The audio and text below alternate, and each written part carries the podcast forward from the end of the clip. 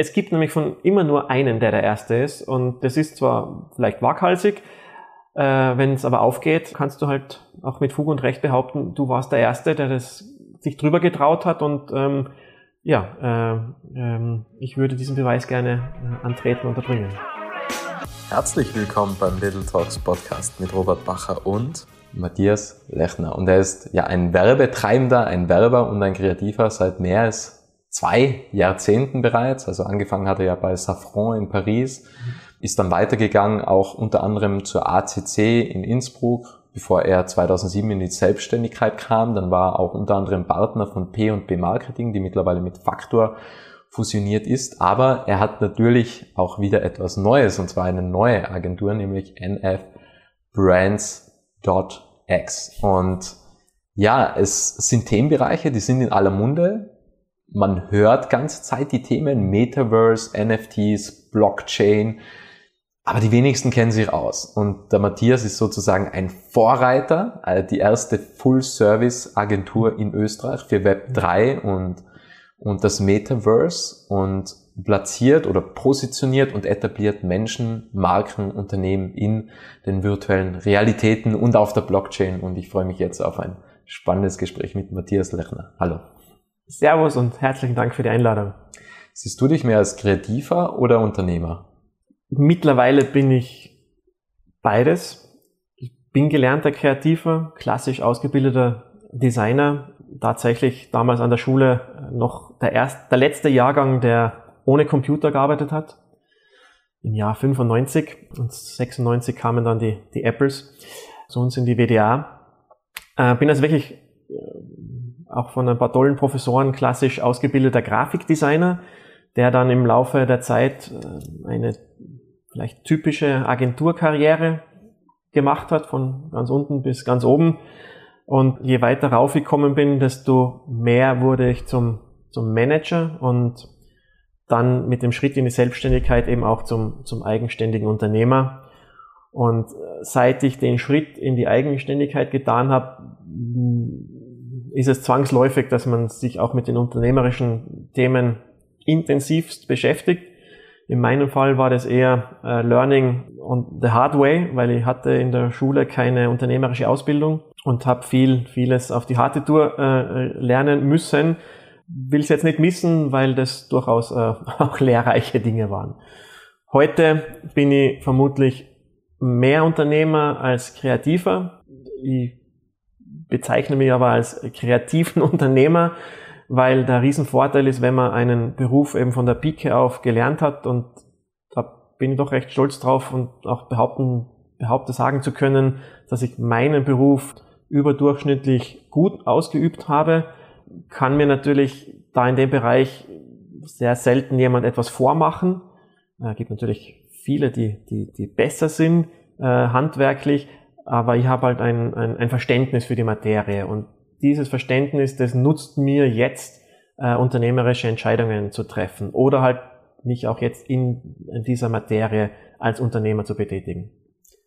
Wenn du so zurückblickst als, als, als du quasi Partner warst bei P&B mhm. zum Beispiel und du siehst da die ganzen Mitarbeiter, hast du dann so gedacht, die machen eigentlich die coolen Dinge und ich kann mich da jetzt mit Buchhaltung und Meetings abfinden oder, oder wie geht's dabei? Weil wenn man ja quasi dieses Handwerker lernt, mhm. man schlüpft dann immer mehr in die Managerrolle, kann mhm. es ja auch sein, dass man sich denkt, ja, eigentlich würde ich jetzt gern die Kampagne so gestalten und, und, und dann denkt man so, die Mitarbeiter machen eigentlich die coolen Sachen und man selbst bleibt irgendwie hängen im Daily Business. Wie ging's dir damit?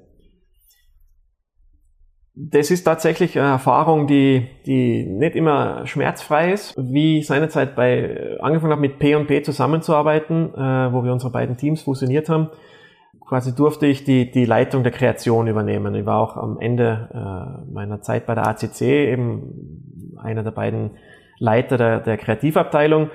Und natürlich kommt man dann als Kreativer in die, immer mehr in die konzeptionelle Arbeit.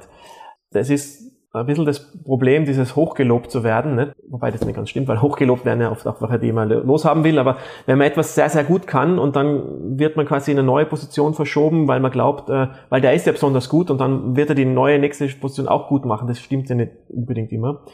Also in meiner, in meiner, meinem Fall hatte ich halt das Glück, dass sie dann immer wieder Teams führen und leiten durfte. Und zwar in meinem Bereich als Kreativer. Und die anderen unternehmerischen Tätigkeiten wurden von, von Geschäftspartnern abgedeckt. Äh, Einkauf, Verkauf oder Programmierung. Und bei B&B in der Anfangsphase hatten wir wirklich eine kogeniale ähm, Konstellation. Da hatten wir einen, einen exzellenten Techniker, einen äh, exzellenten Kaufmann und, äh, und mich als Kreativen. Das war eine sehr ausbalancierte Konstellation äh, und ein tolles Team. Und habe nie von mir behauptet, dass ich der beste Grafiker bin, weil im Gegenteil, ich umgebe mich am liebsten mit, mit Leuten, die, sind, die in gewissen Dingen besser sind als ich. Ich bin trotzdem ganz gerne im Lead, was dann die konzeptionelle Führung oder quasi die, die Steuerung dieser, dieser Player angeht. Und da darf ich behaupten, das liegt mir, glaube ich, ganz gut, äh, um, um quasi Talente richtig einzusetzen. Wenn du dann noch weiter raufkommst, eben in die, in die, äh, oder wenn diese, wenn solche Konstellationen wegfallen, wo sich Leute, Beding Teile, äh, Teile des Unternehmens quasi aufteilen auf mehrere Passionen und du dann immer mehr in das Management kommst, dann kann schon sein, dass man manchmal wehmütig ist, ach, das hätte jetzt eigentlich doch ganz gern ich gemacht, äh, oder weil man immer sagt, äh, als Kreativer würde das gern selber machen. An irgendeinem Punkt muss man halt dann einfach erkennen, man kann nicht, man kann nicht alles machen. Oder eben dann halt die Entscheidung zu treffen, nicht, nicht äh, unternehmenstechnisch zu wachsen, sondern dann halt eine, eine Karriere als Kreativer einzuschlagen. Ich las vor kurzem einen Beitrag, den du entweder kommentiert oder geteilt hast auf LinkedIn. In Zukunft schreibt man mit NFT. Glaube ich war's. Also mhm. ich gebe es jetzt in Erinnerung wieder. Mhm. Was war so deine erste Begegnung eigentlich mit dem Metaverse und, und mit NFTs? Also wie kam es dazu? Weil das ist ja schon so als klassischer Werber, mhm. sage ich jetzt mhm. einfach mal, wo man so digital, also auch digitale Kampagnen macht mhm. über Social Media oder auch Printkampagnen oder Rebrandings oder, mhm. oder Corporate Designs, ist ja das komplett eine andere Welt. Weil, mhm. also auch, glaube ich, die, die Techniken, die Tools und Techniken, was wir vorher erlernt haben, hat, greifen da auch nicht immer, glaube ich, jetzt im Metaverse. Also ich glaube, dass da ganz ein anderes Skillset und auch Mindset gefragt ist. Wie bist du dazu gekommen und wie waren so die ersten Schritte? So, zu diesem Post, den habe ich geteilt, beziehungsweise habe von einem Branchenkollegen, die haben den als Slogan und als alter Werber habe ich mir gedacht, was für ein geiler Slogan. Funktioniert nicht nur im Deutschen, ist aber auch eine deutsche Agentur und habe denen dann geschrieben, Jungs, gratuliere zu dem Slogan. Äh, besser kannst, einen besseren Slogan für, für NFT-Agentur gibt's ja kaum, nicht? oder Web3-Agentur. So. Und habe den quasi äh, ja als, als, als Shoutout und Anerkennung gepostet und bin seitdem auch sehr nett in Kontakt mit denen. Und ja, ich glaube auch, dass NFTs ein Teil der Zukunft sein werden, völlig losgelöst von dem, von dem Aspekt allfälliger Bilder und Kunstwerke, sondern dem, vom technischen Aspekt her. Und wie kam ich dazu? Ich bin seit so lange denken kann als Jugendlicher äh, interessiert gewesen an digitalen Dingen und und habe äh, tatsächlich, bevor ich das erste Mal im Internet war, äh, 1995 war ich 1994 in Toronto und habe da am Fuße des CN Towers in einem der damals waren es drei auf der Welt VR Centers das erste Mal eine eine eine VR Brille aufsetzen dürfen das habe ich aus einer Computerzeitschrift damals gelesen und ich hatte einen Onkel damals in Toronto, den durfte ich besuchen und habe ihm, bin ihm so lange auf die Nerven gegangen, bis wir da hinfahren, äh, weil ich wollte es unbedingt erleben. Und ja, das war mein allererster physischer Kontakt mit, mit der virtuellen Realität und dem, und damals nicht, also für mich nicht Metaverse, sondern halt diesen digitalen Welten, beziehungsweise aus den Science-Fiction-Büchern, ähm, Serien, äh, Holodeck, Star Trek, Der Rasenmähermann, weil wer sich erinnern kann, war einer der aller, allerersten Filme, wo es um solche VR-Geschichten ging, Max Headroom, alles aus den 80ern, 90ern. Das waren so, das hat mich unglaublich fasziniert, seit, seit jeher. Also unabhängig, völlig unabhängig, dass das ein Beruf sein kann oder sondern einfach nur aus der dass es virtuelle Welten gibt, war immer bewusst. Computerspiele sind auch virtuelle Welten äh, und, und dass irgendwie, dass das eines Tages vermutlich passieren wird, war immer präsent. So. Hat mir auch mein, mein ganzes Leben lang begleitet äh, und fasziniert. Nur mein beruflicher Werdegang war halt ein völlig anderer und auch der Fokus. Und deswegen, weil der berufliche Fokus leider so äh, Social Media Algorithmus technisch eine Bubble war, ist es ein bisschen an mir vorbeigegangen, dass seit 2017 diese große neue Welle auf uns zukommt, eben Blockchain, Web 3 und das Metaverse. Und ich selber habe es dann so richtig erst letztes Jahr, Mitte des Jahres wieder entdeckt und, und bin dann im Herbst vollkommen reingekippt. Aufgrund meiner beruflichen Veränderungen hatte ich dementsprechend auch Zeit und ja, und bin dann, wie man so klassisch sagt, in das, in das Rabbit Hole gefallen und es war schwer faszinierend und hat mir quasi auch dann zu der Entscheidung geführt, in dem Bereich was zu machen. Wie geht's dir damit, so die erste Agentur aufgebaut zu haben in Österreich? Weil das, weil mein Gedanke ist ja immer, wenn irgendjemand der Erste ist, könnte man auch sagen, ja, vielleicht hat es durchaus Gründe, dass du der Erste bist. weil, also ich sehe jetzt den Innovationsfaktor mhm. teilweise jetzt nicht so groß, oder? Also wie erklärt man, also wir haben es ja im Vorgespräch besprochen, mhm. Statista, mhm. irgendwie, ich glaube, nur 30, 35 Prozent haben Metaverse überhaupt gehört. Also wenn ich, wenn ich zum, zum Menschen hingehe, also es weiß ja nicht jeder, was ist jetzt zum Beispiel Metaverse. Und jetzt baust du eine Agentur mhm, auf. Mhm. Man muss ja immer noch teilweise erklären, dass Social Media funktioniert. Korrekt. Und, und jetzt baust du eine mhm. Agentur auf, Metaverse Web 3. Äh, ja, schon sehr innovativ und waghalsig vielleicht sogar. Richtig. Ich mache einfach gern Dinge, die andere noch nicht gemacht haben. Das war jetzt kein Plan, also das war auch nicht mit, also das war nicht mein, ich hätte, hätten sich die Dinge bei Faktor anders entwickelt, äh, als sie sich entwickelt haben, hätte ich das auch nicht gemacht. Da waren jetzt einfach mehrere Dinge, die, die, die mich in diese Position gebracht haben. Äh, ich habe das entdeckt, dass da was auf uns zukommt, oder ich habe entdeckt, da gibt's, da, da passiert gerade irgendwas. Also sprich, in meinen Social Media Feeds kam das Thema auf. Aufgrund meiner beruflichen äh, Veränderung und der Entscheidung bei Faktor auszusteigen, wurde ich auch, habe ich Freiräume erhalten, äh, um, um, um, und, und Zeit gehabt, mich damit zu beschäftigen. Und je mehr ich mich damit beschäftigt habe, desto überzeugter war ich, das ist genau gleich groß wie Social Media vor 15 Jahren oder beziehungsweise vor 10 Jahren, vor, vor 15 Jahren, im heute 2007 die Einführung des Smart, also quasi des iPhones. Ne? 2007 iPhone hat die Welt vollkommen verändert. Dann kam, kam, kam äh, Facebook und Social Media und wieder ein, ein, ein globaler Impact. Und ich behaupte und bin da nimmer nicht der Einzige, dass das Thema Blockchain und Web3 genau das gleiche Potenzial haben. Also Blockchain sowieso, das ist nichts anderes als die technische Evolution äh, des, des, des Internets ist nicht einmal äh, das ist eine technische Evolution, so wie Schwarz-Weiß zu Farbfernsehen, zu VHS, zu DVD, zu Blu-ray, zu Streamen. Web 3 ist die logische, konsequente Weiterentwicklung des, des, des Internets und äh, des digitalen Raums. Je mehr ich mich damit beschäftigt habe, desto überzeugter war ich, das muss man machen, das kommt, das, das ist genauso da, wie damals Social Media und damals war ich und äh, damals bei Social Media haben wir das auch gedacht, nur da war ich unternehmerisch noch nicht bereit, beziehungsweise in anderen Dingen verhangen und dann habe ich geschaut, ja, wer macht denn das bei uns? Und habe einfach niemanden gefunden.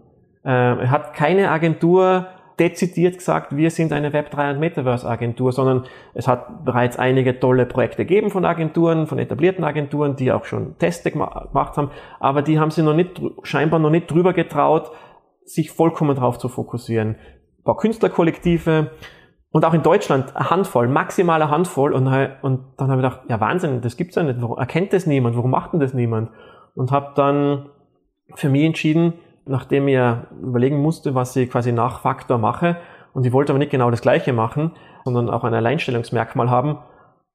Und an irgendeinem Punkt habe ich gesehen, es gibt keine Agentur. Ja, dann müssen wir die Erste sein. Und, und einer muss der Erste sein und muss jetzt gestehen, das ist nicht etwas, was mir unsympathisch ist.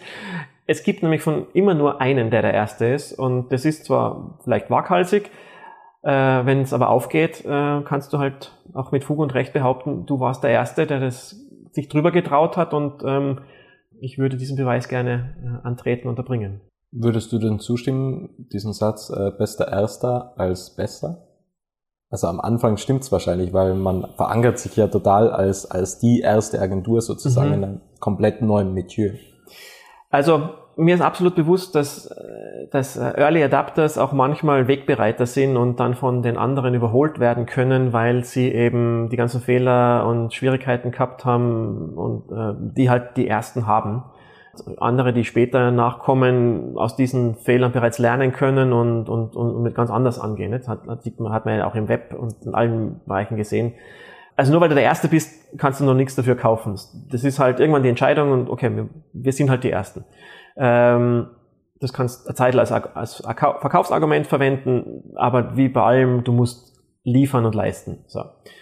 Und Jetzt seid zugleich auch die Besten. Also wenn, wenn ihr die Ersten seid, seid ihr auch zugleich die Besten. Das, muss man auch ja, sagen. Das, da bin ich ein bisschen vorsichtig, weil natürlich äh, andere sich auch schon intensiv mit der Materie auseinandergesetzt haben und je mehr man sich in dem Space bewegt, desto mehr Menschen, tolle Menschen lernt man kennen, die in Teilbereichen oder in gewissen Aspekten bereits weiter sind, äh, sich aber vielleicht noch nicht drüber getraut haben, das zum Hauptberuf zu machen, sondern die machen das nebenberuflich. Also ohne Namen zu kennen, nennen, ich kenne mittlerweile ein paar Leute, die, die haben schon richtig gutes Geld damit verdient, machen aber das im Privaten nebenbei. So. Weil es zählen ja ganz viele Faktoren zusammen, ob du das zu deinem, ob du dir drüber traust, das zu deinem Beruf zu machen. Ob du es überhaupt willst, nicht? Du kannst dir auch nur Teilaspekte rausnehmen für dein privates Ding. So. Ob wir die Besten, wir sind, ich behaupte, wir sind sicher nicht die Besten, ich behaupte, wir haben ein Kernteam zusammengestellt, das so in der Form noch nicht, noch nicht viele haben. Wir müssen aber auch hier quasi jetzt erst einmal beweisen, äh, was wir da alles quasi zusammengestellt haben. Und ich darf jetzt auch noch nicht alle Namen nennen. Zum Glück haben uns einige Firmen schon ihr Vertrauen geschenkt und, und, und wir dürfen für die jetzt in diversen Bereichen Vorarbeit leisten, Strategiepapiere entwickeln und so weiter weil die natürlich auch gesehen haben, dass da was auf uns zukommt. So. Was uns unterscheidet von vielleicht irgendwelchen anderen Startups, ähm, die äh, quasi nach dem Studium jetzt ein Startup gründen, in unserem Team sind lauter Unternehmer, die Minimum zehn Jahre Berufserfahrung haben. Manche auch, wie du anfangs gesagt hast, mehr als 20 Jahre Berufserfahrung. Das kann dir halt keiner wegnehmen. Also von, von jeder in seinem Metier ist, hat einen Track Record, der, und die Leute, die ihr eingeladen habt, da mitzumachen, zum Teil auch außergewöhnlichen Track Record in, ihr, in ihrem jeweiligen Bereich, weil genau das ist das, was uns halt von einem klassischen Startup unterscheidet. Im Grunde haben sich bei uns Unternehmer zusammengetan, die in einem neuen Feld etwas sehen und, und dort alles reinschmeißen wollen, was sie haben. Und das führt dazu, dass Unternehmen, die uns beauftragen, ja auch auf diese Menschen quasi Zugriff haben. Und es sind jetzt keine motivierten Studenten äh, mit Verlaub, die quasi einen auf Startup machen, sondern das sind alles Unternehmer, die quasi bereits geliefert und geleistet haben und sich jetzt halt in eine neue Welt vorwagen, in der, die aber in gewissen Dingen nur in Teilen anders ist. Du musst dich nur halt auf diesen Weg begeben und, und dich trauen, den, den zu beschreiten. Wie nehmen das eigentlich die Unternehmen wahr? Also wenn du jetzt sagst, okay, Metaverse und äh, Web 3, also ich sage ja immer, das Metaversum ist ein Wirtschaftsuniversum. Das ist ein ganz, ganz wesentlicher Faktor. Das ist jetzt nicht nur mhm. einfach ein Spiel, was auf uns zukommt, sondern das ist ein neues Wirtschaftsuniversum, wo auch, und das darf man nicht vergessen, Arbeitsplätze vergeben werden. Also und, und, und ich glaube, dass, dass man das, also wir haben ja jetzt hier schon Fachkräftemangel mhm, mhm. und dann stelle ich mir teilweise die Frage, okay, wie sieht's dann aus, wenn es noch ein zweites Universum gibt? Äh, grundsätzlich, wie siehst du das Metaverse mhm, mhm, ähm, und wie erklärst du das den Unternehmen? Sind das auch Early Adopters oder gibt es mhm. da auch traditionelle Familienunternehmen, was bereits mit euch eventuell zusammenarbeiten? Du brauchst jetzt keine Namen nennen, brauchst doch nicht genau darauf eingehen. Wie kann man sich das vorstellen? Du bist jetzt eher einer der Ersten, der das beim Namen nennt und so sage ich es auch. In dieser Phase, in der wir uns jetzt befinden, ist, sind die Metaversen nichts anderes als ein unglaublich großer zusätzlicher Verkaufskanal, wenn man es ganz banal runterbricht. Es geht drum, also vor allem für die Unternehmen, die sich darin engagieren, weil schlussendlich will jeder irgendetwas verkaufen und sei es nur Employer Branding, dann verkaufe ich auch mich selber als Marke um Leute für mein Unternehmen als Mitarbeiterinnen zu begeistern. Die anderen verkaufen ganz explizit Sachen wie Digital Fashion oder digitales Land oder Tools, Assets. Man darf auch nicht vergessen, für wen wird denn das gebaut? Ja, zum Teil noch für die, die es jetzt gerade mitbauen, aber primär für die nächste Generation.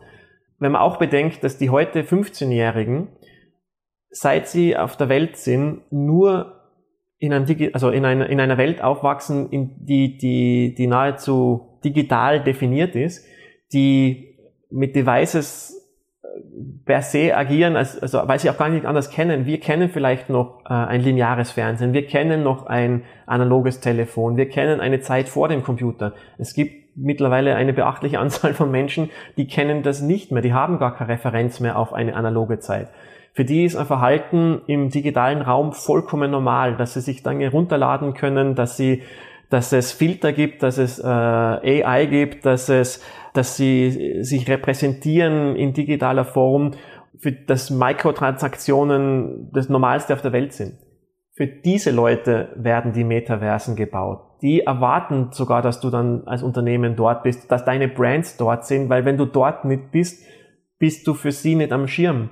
Und, und deswegen ist auch der Grund, warum jetzt bei uns noch zurückhaltend, aber übersee nahezu alle namhaften Unternehmen und Marken äh, derzeit wirklich beeindruckende Summen an Geld investieren, um sich in den diversen Metaverse-Plattformen zu etablieren, auszuprobieren, weil sie wissen, das dauert ein paar Jahre, bis das flutscht und dann sind sie ready für, wenn, wenn, wenn, wenn auch die Hardware dementsprechend äh, State of the Art ist oder einfach Standard ist, dass sie schon dort sind und etabliert sind und dann sind Millionen von, von Customers dort, die ready to, to buy and to sell sind. Also zum Beispiel auch Philipp Lein, oder? Also der, der, der Modedesigner hat mhm. auch vor kurzem im Metaverse ein Grundstück gekauft für drei Millionen. Der Nachbar ist Siemens. Also, äh, und, und das ist halt schon, es ist halt Würdest du sagen, es ist eine Wette auf die Zukunft oder würdest du sagen, das kommt hundertprozentig? Gewisse Dinge kommen hundertprozentig und gewisse Dinge sind in einer experimentellen Phase. Zum Thema, weil du gerade sagst, Landkauf im, im, im, auf welcher Plattform auch immer, ist ein bisschen eine Wette auf die Zukunft, weil wie bei, haben wir ja selber erlebt, Social Media Plattformen, manche kommen, manche gehen, manche gibt es nur in gewissen Kontinenten und andere sind global.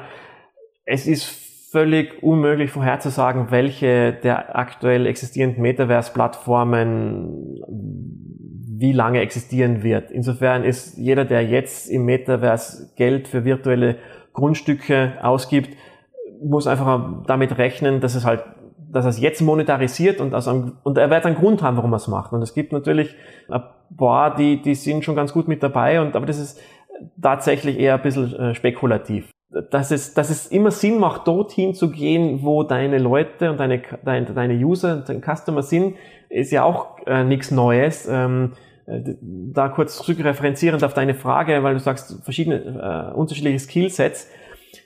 Eigentlich muss man sich klar sein, die User im, im Metaverse sind auch Menschen.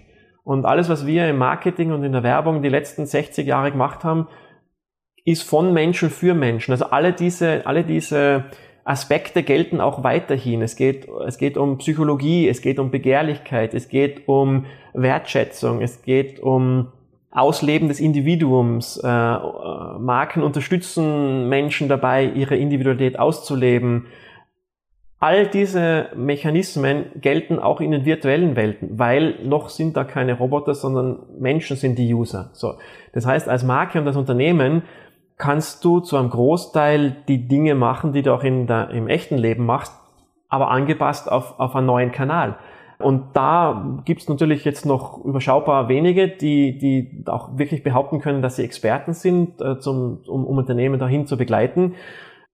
Tatsächlich ist aber so, wenn du eben gewisse Erfahrung äh, mit diesen Themen hast, ist der Schritt dorthin gar nicht so groß. Du musst, wie gesagt, eben dich nur drüber trauen voll fokussieren und gewisse auch bereit sein, ähm, Neues an dich ranzulassen. Dann kannst du aber dein altes Skillset zu 100% dort einbringen. Wie kann man sich denn die Werbung dann im Meta Metaverse zum Beispiel vorstellen? Also gibt's da auch Plakatwerbungen? Also dass da halt so mhm. Billboards oder so irgendetwas gibt? Oder kommen da Pop-up-Fenster oder, oder, oder werden da Flyer verteilt? Oder also wie, wie kann man sich das, das vorstellen? Das ist ähm ein, ein, ein ganz spezielles Thema, weil es gibt tatsächlich schon große etablierte ähm, Werbeflächenunternehmen, die versuchen, neue Standards auf Metaverse-Plattformen zu etablieren, weil logischerweise, wie bei, wie wenn du bei Google Banner schaltest,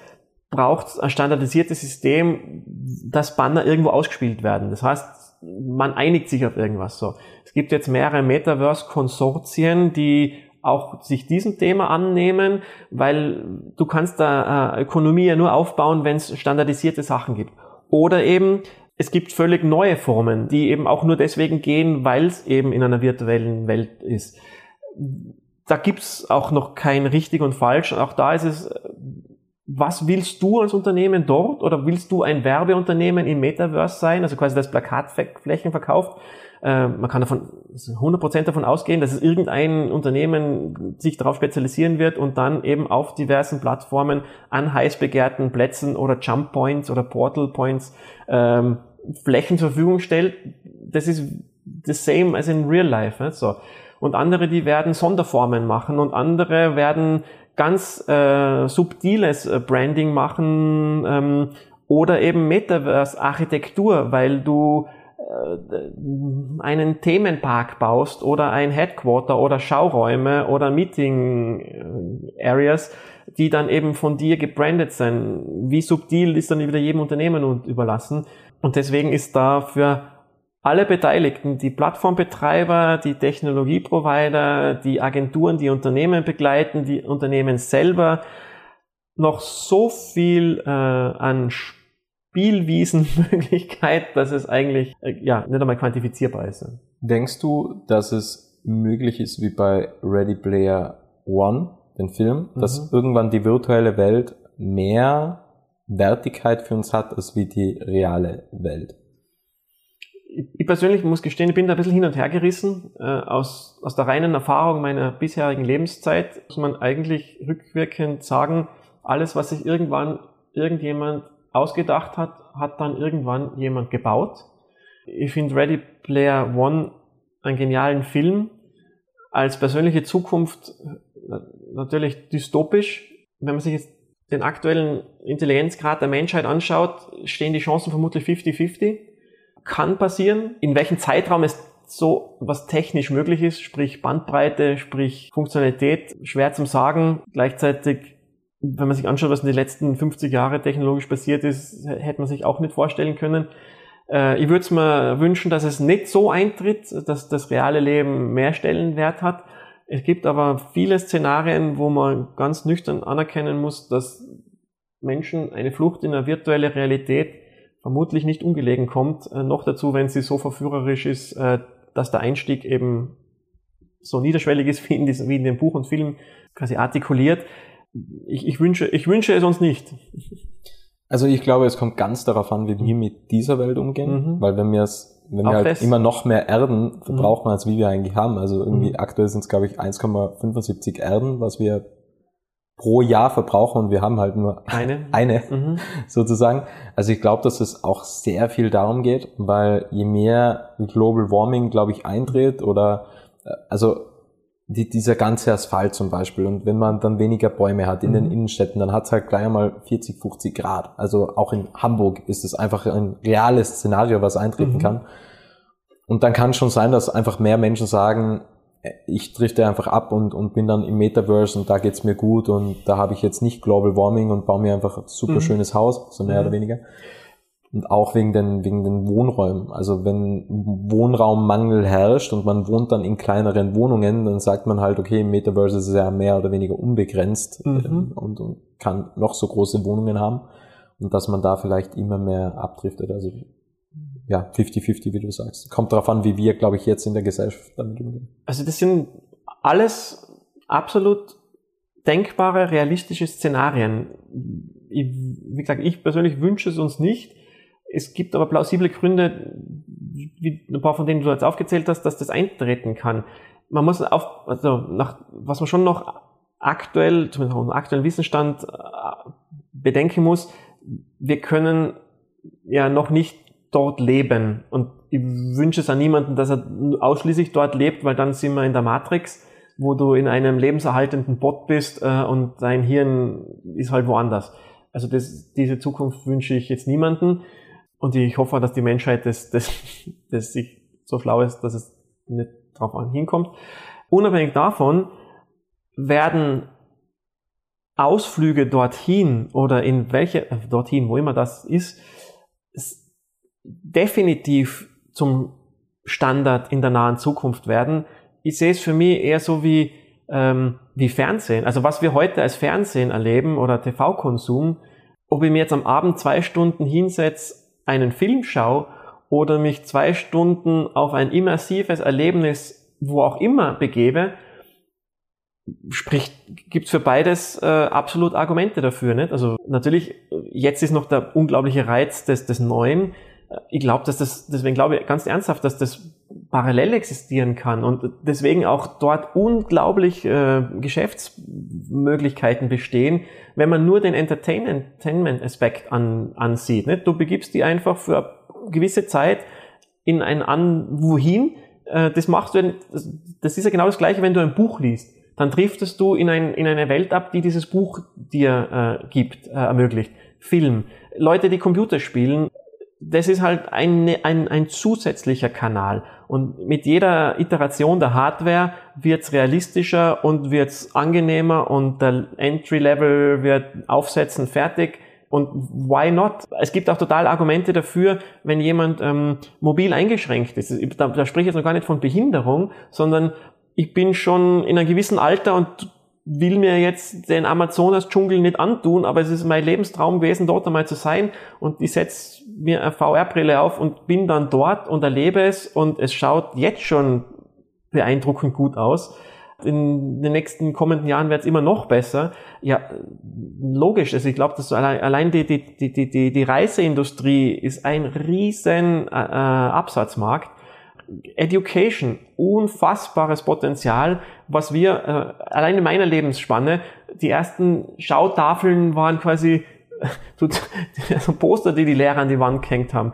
Dann kam die interaktive Tafel, dann, dann kam Fernseher mit, mit, mit VHS, dann kam DVD, dann kam die, die, die digitale Tafel. Warum, das ist für mich, also völlig logisch, dass in einer absehbaren Zeit äh, Kids sich ihr VR-Headset im Klassenraum aufsetzen und dann den Vulkan von innen erleben, weil es spricht ja auch überhaupt nichts dagegen. Und danach setzen sie es wieder ab. Und das Coole ist ja, dass, dass virtuelle Welten oder, oder Metaverse-Welten ja auch ein gemeinsames Erlebnis ermöglichen. Nicht? So wie vor dem Fernseher gemeinsam sitzt, kann ich auch in einem Metaverse gemeinsam sein. Ich sehe dich ja oder ich sehe die anderen ja so. Das heißt, und ich kann das mit dem realen Leben nahtlos kombinieren. Ich kann sie auch sofort wieder absetzen. So. Und ich glaube, wenn man es so betrachtet, dann ist es eine total logische Weiterentwicklung technischer Natur und auch von, von den Anwendungsfällen, völlig unabhängig von dem Hype, der in diversen Richtungen gerade stattfindet. Ich muss sagen, ich war, ich habe jetzt vor kurzem Trip getestet, das ist eine Meditations-App, VR-App, mhm. und ich war eher skeptisch, also ich mhm. meditiere sehr oft, eigentlich so jeden Tag. Aha. Und dann habe ich mal Trip probiert und das ist so krass eigentlich, also was das nochmals, also wie man die Zeit komplett vergisst. Also mhm. ich war da irgendwie 20 Minuten drin und habe da Meditation gehabt und man ist dann auf verschiedenen Ebenen mhm. und nimmt da so geniale Dinge wahr. Mhm. Und sie haben halt dann auch so gewisse Challenges sozusagen, mhm. wo du halt quasi mit deinem Fokus lenkst du gewisse Dinge mhm. und dann kommen so negative Objekte quasi hoch und wenn du den Fokus quasi richtig lenkst, kommst du durch diese negativen Objekte, weil da überall Lücken sind und dir vermittelt quasi die Meditations-App, was eigentlich richtig genial ist, hey, es gibt natürlich viel Negativität, aber es gibt immer die Lücke, wo du zur, zur Positivität kommst, also mhm. zu positiven Dingen. Mhm. Und du musst halt einfach immer die Lücken finden und dich nie auf die negativen Dinge konzentrieren. Und das ist so genial eigentlich, dass man das so tief mit einem App quasi mit einer mhm. Meditations-App vermitteln kann, weil es kann dir sonst quasi auch Headspace so nicht die Experience bieten, dass du das so auf Anhieb verstehst. Und das finde ich schon genial. Also, wie du gesagt hast, also auch Education mhm. oder auch Travel, das sind Riesenmärkte, aber ich glaube auch diese Mindfulness, ich glaube, dass das auch ein Riesenthema ist, weil du kannst so abstrakte Welten auf einmal betreten, die was du äh, wahrscheinlich sonst nur auf Psychedelics quasi wahrnehmen kannst, oder? Also im Endeffekt mhm. äh, nimmst du ja noch irgendwelche Drogen sozusagen und kannst andere Welten erleben. Also das ist schon ziemlich, ziemlich krass also du, du sprichst ja jetzt von einem, von einer VR-Applikation. Ja, also, genau, genau. Aber es ist ja toll, dass du das auch so schon erlebst oder erlebt hast und, und das Potenzial auch siehst. Also, mir ging es ähnlich äh, bei diversen, bei diversen VR-Experiences, die ich gemacht habe. Also bis zu dem Grad, dass ich, dass ich, dass der einzige Unterschied zu einem realen Erlebnis eben der ist, dass man physisch nicht dort war. Aber ich habe es gespürt, ich habe es gesehen, ich habe es gehört, es hat körperliche Reaktionen ausgelöst positive wie negative, äh, Schweiß, Stress, Emotionen, Glücksgefühle, Adrenalin. So. Der einzige Unterschied, ich war halt nicht physisch dort, weil ja, auf der Raumstation kann ich nicht sein oder in dem, in dieser, in dieser, in dieser fantastischen Welt, die, die nicht existiert. Für mich ist das mittlerweile ein bisschen eine, eine, eine philosophische Frage. Was, wer definiert, was definiert denn das, was habe ich erlebt? Also wenn von so vielen Aspekten nur mehr einer fehlt, dann habe ich es ja trotzdem erlebt. Ich kann dir davon berichten, ich kann es dir beschreiben, ich kann es also visuell, akustisch, so. Ich habe es erlebt, ich war nur nicht dort. Und, und jetzt reden wir nur von, von VR-Applikationen, die wir quasi als, als Einzelperson erlebt haben. Und jetzt kommt die nächste Steigerung. Wir betreten eben virtuelle Welten, in denen auch andere Menschen agieren. Und dementsprechend ähm, ist es ja dann auch ein soziales Erlebnis, nicht? Ähm, und ich kann eine, eine nette, nette, nette Episode. Ich habe einen, einen, einen lieben Schulfreund ähm, und der wohnt jetzt im Stubaital und ist jetzt nicht so weit weg. Nicht? Ähm, könnt ihr mit dem Bus im Auto hinfahren, 20 Minuten, kennt man es auch treffen. Unsere Lebensumstände mit Familien und Kindern und Arbeitsalltag, die machen es halt dann nicht immer so einfach, dass wir uns treffen. Es ist aber sehr einfach, dass wir beide unsere VR-Brille aufsetzen und uns dann in einer virtuellen Welt zumindest kurz treffen. Meine, wir könnten auch telefonieren nicht? oder WhatsAppen, was wir tun, aber ab und zu setzen wir uns halt die Brille auf und treffen uns halt irgendwo. Und das ist sehr, sehr lustig, weil du weißt ja, dass die Person, die du kennst, dir gegenübersteht. Und du hörst sie ja auch. Vielleicht schaut sie nicht so aus, weil wir halt gerade irgendeine äh, Spielfigur haben, aber das ist dein Kumpel aus dem Stubaital und dementsprechend ähm, bietet, das ist aber auf diversen Metaverse-Plattformen, einfach die Möglichkeit auch des sozialen Kontakts. Nicht? Deswegen treffen wir uns hoffentlich trotzdem bald zum, zum Grillen in, in, in, in real life. Aber auch das, das schnelle, schnelle Austauschen ist nichts anderes als, es ist nur mal ein, ein, äh, ein, ein, ein Aufsetzen der Brille entfernt. Nicht? Äh, und dann hast du halt so viel mehr, als wir telefonieren miteinander. Wenn man diese Aspekte berücksichtigt, dann kann das, glaube ich, auch den, den, den, äh, den negativen Aspekten, die, oder der Angst vor dem Neuen, das ein bisschen wegnehmen. Gleichzeitig, weil wir halt Menschen sind und Menschen, es gibt immer Menschen, die irgendwas ausnutzen oder für sich ausnutzen wollen. Es findet auch ganz viel furchtbares Zeug jetzt schon im virtuellen Raum statt, aber das, der hat nichts mit Metaverse zu tun, das findet ja im Darknet genauso statt. Also der Mensch per se hat leider das, das Problem, dass er dass es halt Yin und Yang ist. So, äh, dafür kann aber weder das Internet was dafür, noch das Metaverse was dafür. Das liegt immer in der Hand derer, die es nutzen und die sich ja bewusst sind, dass sie jetzt etwas machen, das vielleicht nicht rechtens ist oder auch anderen schadet. Da kann das Metaverse gegenüber dem Internet zum Beispiel wieder Dinge tun wie Safe Space oder oder oder allein, allein anhand der Software kann sagen, alle anderen Menschen ausblenden hat das, hat das Metaverse oder haben Metaverse-Applikationen definitiv Vorteile gegenüber dem klassischen Web 2. Nicht? So, und wenn man das, diese vielen Aspekte da in Betracht zieht, dann würde ich auch sagen, sollte man der neuen Technologie eher positiv gegenüber eingestellt sein. Ich habe noch eine Abschlussfrage an dich. Beziehungsweise ich möchte sagen, ähm, weil die Zeit nicht mehr reicht, wir reden ein zweites Mal und dann reden wir auch über die Sneakers, äh, was gerne. ja mitunter ein Projekt äh, von euch ist. Ich mhm. hoffe, das geht für dich in Ordnung, dass, Absolut. Wir, dass, wir, dass wir uns nochmals zusammensitzen und dann nochmals die Projekte angehen, unter mhm. anderem auch die NF Sneakers, glaube ich, mhm. nennt ihr die. Ähm, was auch, also kurz zur Aufklärung, was auch mit NFTs zusammenhängt, wo man quasi das NFT der NFT-Besitzer kann sich quasi einen Sneaker kreieren lassen, einen realen Sneaker, mhm. den was es dann auch im Metaverse. Und er ist eben non-fungible, ja. weil jeder Sneaker oder jede Sneaker-Kombination, jede Sneaker-Design absolut einzigartig ist. Nur jede dieser, dies, dies, mit diesem NFT und je nachdem, wie er sich das, den Sneaker im Konfigurator eben zusammenstellt, das wird abgespeichert und jede, jede Kombination gibt's nur ein einziges Mal und deswegen ist er eben ein non-fungible Sneaker.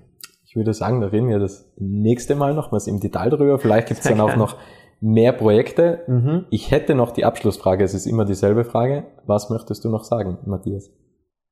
Da würde mir jetzt gern was völlig hochphilosophisches, Wichtiges äh, zum Besten geben. Was möchte ich noch sagen? Ich würde mich freuen, wenn sich in diesem neuen Feld Dinge bewegen, weil ähm, das schlussendlich die Realisierung dessen ist, was wir, zumindest wir als Teenager uns erträumt haben, ähm, was möglich, eventuell möglich sein werden könnte. Ja, 30 Jahre später stehen wir am Anfang äh, davon, dass es zum dass es den Massenmarkt, in den Massenmarkt eindringt und hätte nicht gedacht, dass wir das noch in unserer Lebensspanne erleben. Jetzt ähm, bin ich sogar mit dabei, einen Teil davon mitzugestalten. Insofern hoffe ich, ähm, dass wir die ganzen Konfliktthemen, die uns umgeben, ähm, irgendwie da handeln und äh, um Energie und Spaß äh, für diese Sachen zu haben. Und möge es allen Menschen einen Mehrwert bringen. Sehr schön. Vielen, vielen Dank, lieber Matthias. Danke für deine Zeit. Sehr gerne. Und ich freue mich auf ein zweites Gespräch mit dir, wo wir dann äh, auf die Projekte genauer eingehen und nochmals tiefer in das äh, Thema Metaverse und Web 3 einsteigen. Danke. Sehr gerne und ich freue mich auch drauf. Es freut mich sehr, dass du das Interview bis zum Ende angehört hast und wenn du keine Folge mehr verpassen möchtest, dann abonniere jetzt Little Talks in deiner Podcast-App.